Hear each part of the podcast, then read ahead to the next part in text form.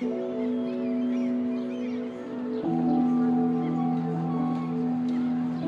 und herzlich willkommen zum Elblick Magazin Podcast, dem Podcast zum Magazin. Ich bin Nussin Armbrust und schnacke regelmäßig mit Menschen aus Hamburg und ganz Deutschland.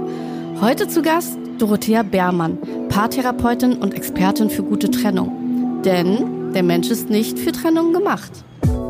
Wir haben ja schon die Community gefragt, was sie interessiert. Und da gab es einige Fragen und deswegen freue ich mich, dass du hier bist und wir das heute klären. Ja, ich bin sehr neugierig auf die Fragen, aber erstmal vielen Dank für die schöne Einladung, liebe Nussin. Ja, und wir kennen uns ja schon aus dem Fernsehen. Genau. aufmerksame Zuschauer haben es vielleicht gesehen, da waren wir schon zusammen auf RTL zu sehen bei der Sendung Echt jetzt und haben über Ghosting gesprochen.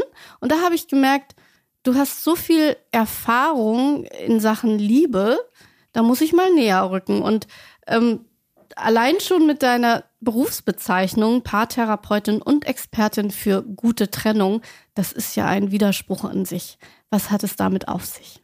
Das stimmt. Also ich äh, vielleicht so ein bisschen zu meiner zu meinem persönlichen Background. Meine Eltern haben sich sehr sehr unschön getrennt, als ich äh, klein war, so sechs Jahre war, und ich habe da sehr drunter gelitten und war immer hin und her gerissen zwischen den zwischen meiner Mutter und meinem Vater. Und irgendwie, was bin ich geworden? Paartherapeutin. Also alle Beziehungen müssen gerettet werden. Das stand auf meinem T-Shirt, was ich nicht getragen habe, aber das war mein Motto und meine Mission. Und dann habe ich mich fortgebildet als Paartherapeutin und systemische Paar- und Familientherapeutin. Und wer kam zu mir in die Praxis? Lauter Paare, die sich eigentlich lieber trennen wollten. Und dann dachte ich, hm, was mache ich denn jetzt mit denen? Mein ganzer Koffer, Handwerkskoffer voller toller Werkzeuge und Tools für Paartherapie halfen nicht mehr. Und äh, dann habe ich von äh, Gwyneth Paltrow und Chris Martin gehört, die sich so toll und friedlich getrennt hatten nach der Conscious Uncoupling Methode und dachte, das musst du lernen. Und dann habe ich mich online fortgebildet in den USA und bin seitdem Trennungscoach. Conscious Uncoupling. Das ist dieses neue Englisch, aber es klingt phänomenal. Ich habe tatsächlich auch natürlich vorab was dazu gelesen. Und diese bewusste Trennung, dazu gibt es ja verschiedene Schritte, die hast du sogar auf deiner Webseite genannt. Und ehrlich gesagt, das klingt alles so toll, aber wenn ich jetzt mal so an Trennungen denke oder auch an Geschichten, die ich aus Trennungen kenne, da steht zum Beispiel, dass man auch einen Schritt aufeinander zumachen muss. Aber es gibt manchmal Menschen, die gehen nicht aufeinander zu. Wie, wie soll man das denn schaffen, wenn jemand sagt, ich bleib bei dem, ich rücke nicht ab, du hast mich betrogen und ich werde dir das einfach nie verzeihen. Da kann man noch gar nicht ansetzen. Ja, das ist wirklich schwierig, weil äh, wenn man belogen und betrogen wurde, was leider sehr oft passiert, ich verstehe das immer nicht so richtig, dass Menschen sich die, äh, die meisten Paare schwören sich die Treue und die wenigsten halten sich daran. Also es ist eine Realität und ich kann gut verstehen, äh, dass man dann erstmal so verletzt ist und so gekränkt ist, dass man dem anderen auch die Hölle an den Hals wünscht und alles mögliche Schreckliche. Also auch das ist völlig normal und kommt auch in meinem Coaching vor. Nur irgendwann möchte man ja vielleicht wieder glücklich werden und den anderen wirklich also ich sage nicht vergessen, aber doch irgendwie äh, eine Schluss, einen Schlussstrich ziehen, damit man auch wieder neu anfangen kann. Und dafür, wie das geht, dieser, äh, dieses Loslassen, diese Verarbeitung, wobei das Loslassen wirklich erst ganz zum Schluss kommt, diese Verarbeitung vor allen Dingen von diesen Kränkungen und Verletzungen, die ja immer äh, in Beziehungen, aber speziell bei Trennungen vorkommen, um die kümmere ich mich, dass das wirklich nachher das Herz äh, heil bleibt, damit man sich auch wieder neu verlieben kann. Da sagst du was. Herz muss heil bleiben, man muss loslassen können. Das sind eigentlich auch schon meine Stichpunkte für die Überleitung, weil es gab tatsächlich ja Fragen, die aus meiner Elblick äh, kamen, weil ich gefragt habe, was beschäftigt euch? Und die Hauptansätze waren, ich kann ihn nicht vergessen, ich kann ihn nicht loslassen, ich komme nicht drüber weg. Und wir kennen das alle, wir sind so verliebt vielleicht in jemanden und, und die, die Ratio sagt, nein, das funktioniert nicht, aber das Herz hängt. Was machen wir da? Ja, das kenne ich natürlich auch, auch aus meiner eigenen Geschichte und jetzt aus meiner eigenen, aus der Arbeit. Also es gibt kein Standardrezept leider. Und ähm, ich sage mal, das Loslassen ist äh, und das Trennen, das liegt uns Menschen überhaupt nicht. Also unsere Natur und unsere Biologie ist total darauf eingestellt, dass wir zusammen sind und zusammen bleiben. Und äh, wir sind überhaupt nicht für Trennen gemacht und für Loslassen gemacht. Also es ist eine anspruchsvolle Aufgabe. Und ich würde sagen, der erste Schritt ist, sich dafür zu entscheiden, äh, das zu tun, also dass man den anderen loslassen oder die andere loslassen möchte. Und dazu gehört natürlich auch erstmal zu gucken, was war los in der Beziehung. Bin ich eigentlich noch wütend? Habe ich noch Groll? Habe ich noch Hass? Weil Groll und Hass sind eine super äh, Bindung an den anderen. Also wenn Ach. ich ganz wütend bin und den anderen immer noch hasse, dann kann man nicht loslassen. Das heißt also, wenn ich tatsächlich jetzt einen von meinen wenigen Ex-Partnern noch hasse, dann habe ich quasi noch ein Gefühl und ja. dann dieses Gefühl bindet uns noch. Ja, Hass ist ein ganz starkes Ach. Band. Da muss ich damit aufhören. Ja, das wäre eine gute Idee. Sagt sich so leicht, ja. ist aber nicht so leicht. Und manchmal mhm. geht es dann auch gar nicht um die Beziehung, über die ich gerade im Coaching rede, sondern um vielleicht noch eine Beziehung, die vorher eine große Rolle gespielt hat. Oder aus der Kindheit, wie es dann immer so bei Therapeuten heißt. Absolut. Ne? Da das ist ja einiges, immer die Urverletzung. Ja Klar, ja. das muss nicht immer die frühe Kindheit gewesen sein, ist es aber oft, zumindest selbst wenn man ziemlich ideale Kindheit hatte, irgendwo gab es immer Enttäuschungen und Verletzungen. Es sind auch nicht immer die Eltern, manchmal sind es auch die Lehrer, die einem dann sagen, so, nee, das mit dir, das wird nichts. Oder ja, das äh, kennen wir. Andere, andere Menschen, die einen negativ beeinflussen. Also frühe Verletzungen und Kränkungen kommen immer mit rein. Und das spielt sich dann auf der Paarebene ab. Ja. Und dann kommst du und sagst, das muss nicht sein. Genau, ich, ich sag, äh, was gibt es denn, wenn ich jetzt zum Beispiel an, an eine Beziehung denke, wie du vorhin gesagt hast, wo ich äh, nicht merke, ich kann nicht loslassen, weil ich immer noch so wütend äh, bin, dann selbst wenn das äh, schon Jahre her ist, lohnt es sich zu gucken, auf was genau bin ich wütend? Was genau ist da passiert? Was hat er oder sie mir angetan? Wo bin ich noch böse? Wo bin ich noch so enttäuscht? Und dann geht es erstmal darum, diese Gefühle zuzulassen und diese Gedanken, das erstmal herauszuarbeiten. Das kann man sich auch selber rausschreiben. Da muss nicht unbedingt äh, immer ein Coaching stattfinden, wobei das natürlich der Königsweg ist. Aber sich erstmal klar zu werden, was ist dieses Band? Was führt dazu, dass man nicht loslassen kann? Und wenn ich aber zum Beispiel wenn ich gar nicht den Hass verspüre beim Loslassen, mhm. sondern eben diese wahnsinnige Liebe und sage, das war mein Seelenpartner, das war dem, der Mensch, den es wird nie wieder jemanden geben, in den ich mich so verlieben kann. Mhm. Was macht man denn dann? Das, das ist ja richtig kompliziert. Schwer. Das ist auch total schwer. Und manchmal geht es darum, jemanden dann tatsächlich in Liebe loszulassen, weil das Leben hat äh, manchmal andere Ideen als die eigenen Wünsche und Sehnsüchte. Und äh, der Mensch wird plötzlich in eine andere Richtung getrieben oder zu einem anderen Menschen. Und äh, da kann man nur kapitulieren und sagen, vielen Dank für die schöne Zeit. Und es gehört jetzt zu unserer Liebe wohl dazu, dass ich dich jetzt loslassen muss. Und das ist sehr bitter und das ist auch schwer und es tut weh. Und es kann gelingen. Ja, wir hatten nämlich diese Frage tatsächlich auch aus der Community, dass jemand gesagt hat, ich möchte ihn so gerne, also ich habe mich schon getrennt von ihm, ich möchte ihn gerne loslassen, aber ich möchte ihn doch wieder zurück. Hm. Kann sowas überhaupt gelingen, hm. wenn der andere vielleicht noch gar nicht so weit ist, wenn man dann Raum gibt? Ja, würde ich schon sagen. Also wenn man, wenn jetzt der andere oder die andere nicht gerade schon in einer neuen Beziehung ist, dann würde ich lieber die Finger äh, davon lassen. Äh, davon rate ich sowieso, wenn jemand in Beziehung ist, äh, lieber die Finger davon zu lassen. Äh, es sei denn, er oder sie ist schon getrennt oder kurz vor der Trennung. Aber äh, wenn das nicht der Fall ist und man das Gefühl hat, das ist noch nicht alles gewesen, vielleicht ist man sich auch bewusst geworden, was man selber für einen Mist gebaut hat, welche Fehler man gemacht hat. Man ist ja nur Mensch.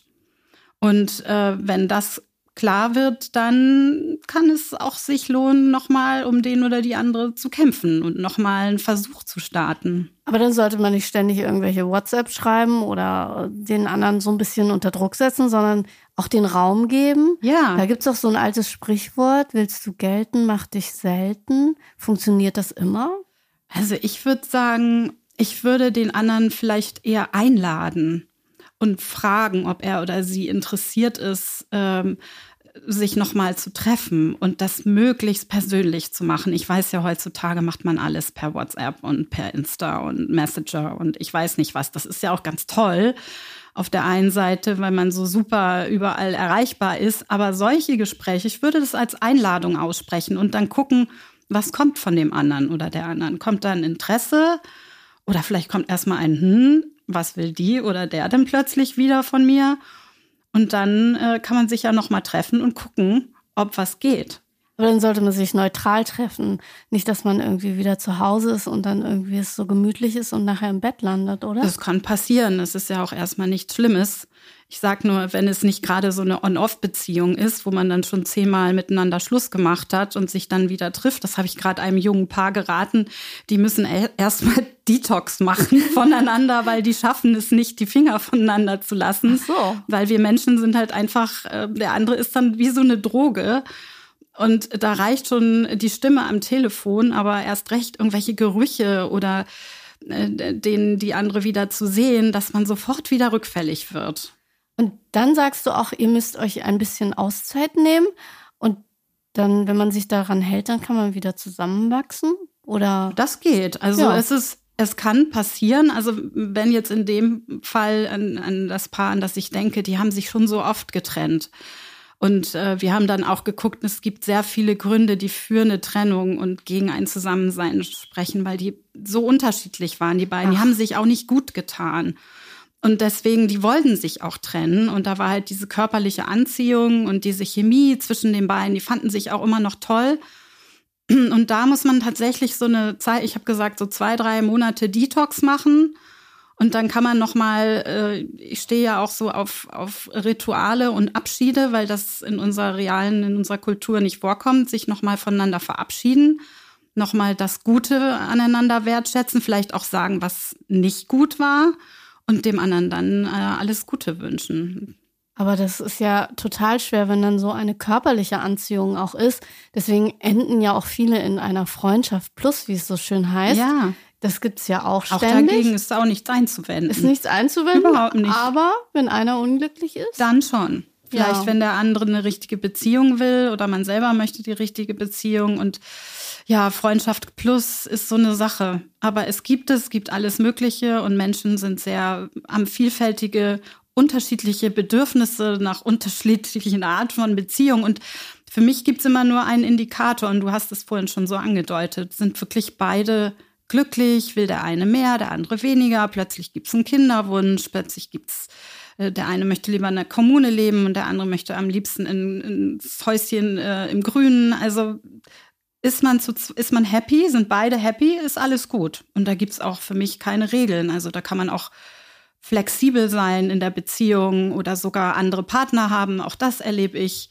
wenn das transparent kommuniziert wird. Ich finde es toll. Ich kann mir das nicht vorstellen. Für meine kann, Beziehung. Da, da, da darf ich dir aus meinem Nähkästchen etwas erzählen, denn ich habe schon mal Polyamor gelebt.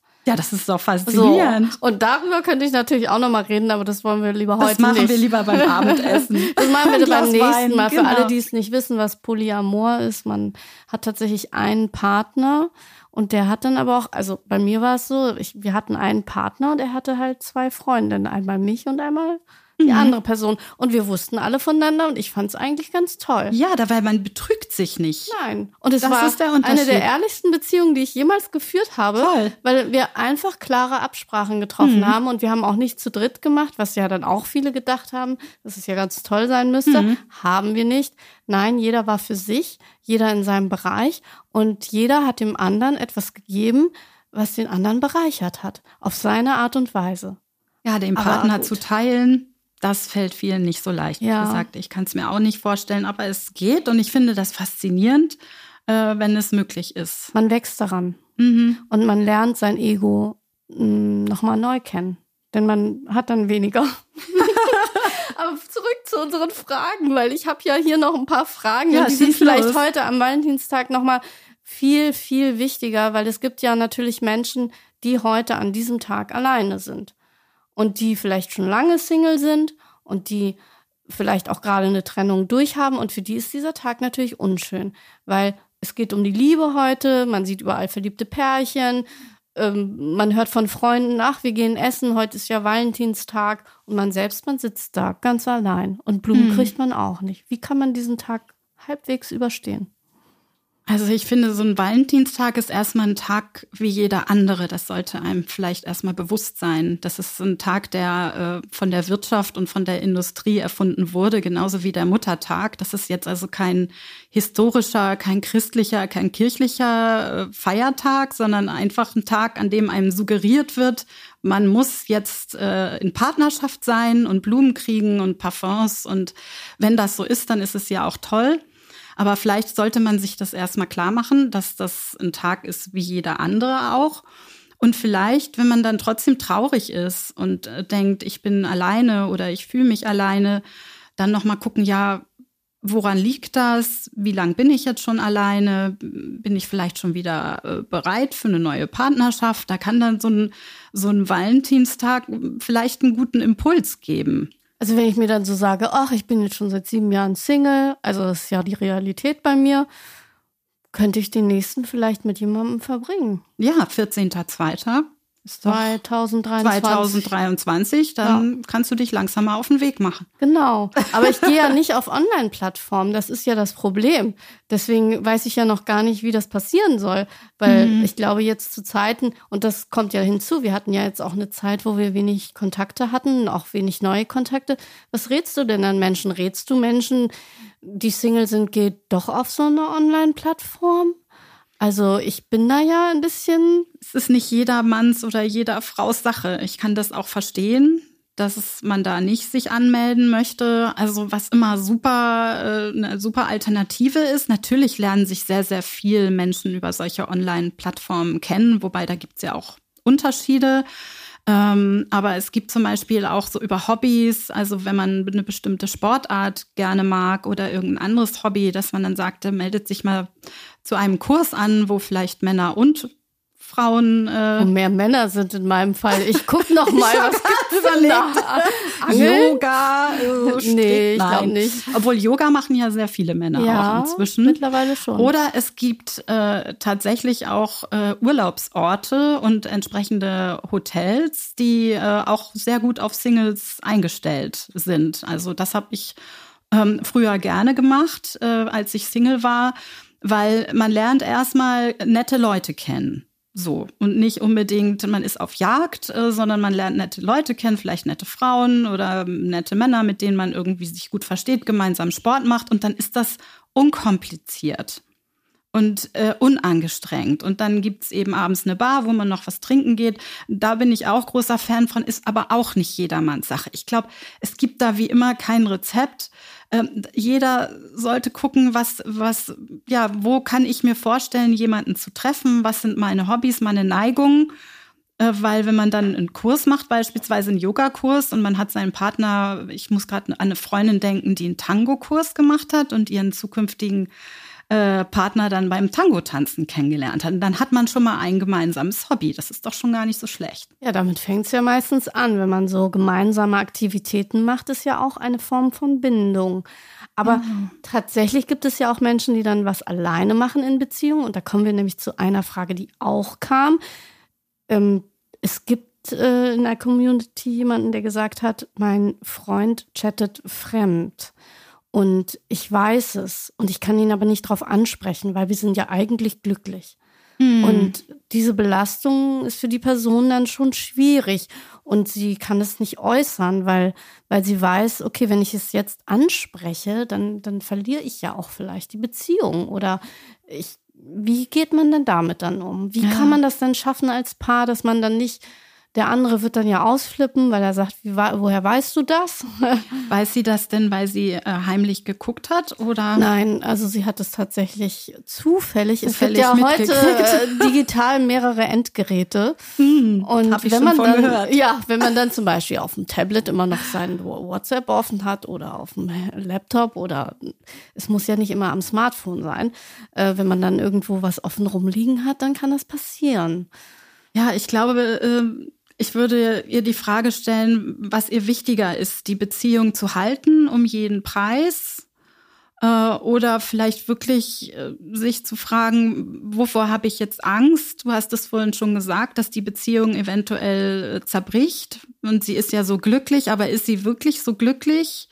ähm, wenn der andere chattet. Also das klingt mir ein bisschen nach Vogelstrauß-Politik, was ich ja auch verstehen kann, weil wir hatten ja vorhin gesagt, das mit dem Loslassen, das äh, liegt uns Menschen nicht.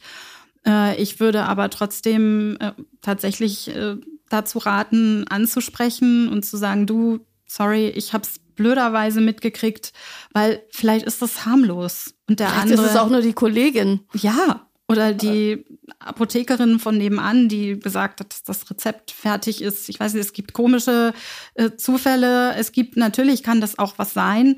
Aber letzten Endes glücklich wird sie ja auch nicht, wenn der Partner dann mit jemand anders schon zugange ist. Also ich würde auf jeden Fall sie ermutigen, das aufzuklären. Ja, und dann das Gespräch suchen Ja. und dann auch nochmal zu sagen, hier, ich habe das gesehen, digital, ohne dich zu stalken. Und da kommen wir nämlich zu dem nächsten Punkt, das war nämlich auch ein Punkt, digital.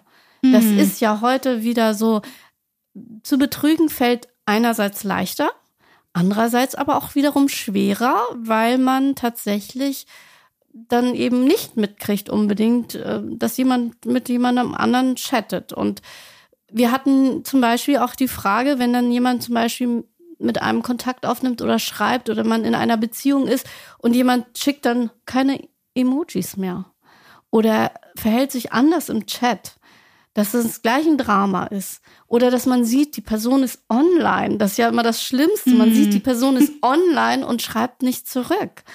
Was macht man denn da?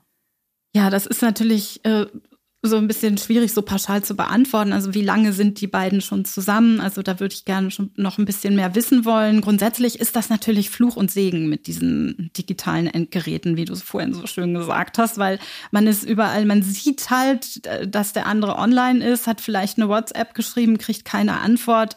Das ist blöd. Da würde ich erstmal, wenn man den anderen noch nicht so gut kennt, äh, vielleicht noch mal einen Tag abwarten und dann schreiben, hey, was ist los? Also ich bin großer Freund von Aufklärung und sich dem anderen auch zumuten mit seinen Fragen und mit deinem, vielleicht auch mit, mit Ärger schon oder ein bisschen angesäuert sein und sagen, was ist los? Du antwortest nicht. Und diese, diese Emojis, die sorgen natürlich auch für Verwirrung, weil äh, vielleicht denkt der andere sich gar nichts dabei und lässt sie mal weg und man selber denkt, oh Gott, jetzt liebt er mich nicht mehr. Er hat keinen Kuss-Smiley. Kuss-Smiley geschenkt. Also ich bin da auch so ein bisschen gefangen, muss ich ehrlich gestehen, in diesen Emojis und finde schon immer so WhatsApps, die keine haben, etwas problematisch. Ähm, aber da kann man sich, da kann man auch ein bisschen süchtig werden von denen. Und da sollte man sich wirklich irgendwie fragen, äh, ist das jetzt irgendwas, was mir echt Sorgen machen muss? Wie verhält der Mensch sich sonst? Kommt er zur verabredeten Zeit? Ruft er an oder sie? Äh, äh, wenn wir uns verabredet haben, was ist das, was er sagt und was ist das, was er tut? Und wenn das eigentlich zuverlässig ist, dann ist vielleicht mal so ein weggelassenes Emoji schnell geschrieben, eine, eine schnell geschriebene Message, äh, äh, noch kein Grund zur Sorge. Also es ist tatsächlich so, dass man, ich habe ja mal irgendwie darüber nachgedacht, jeder guckt ja ständig auf sein Handy.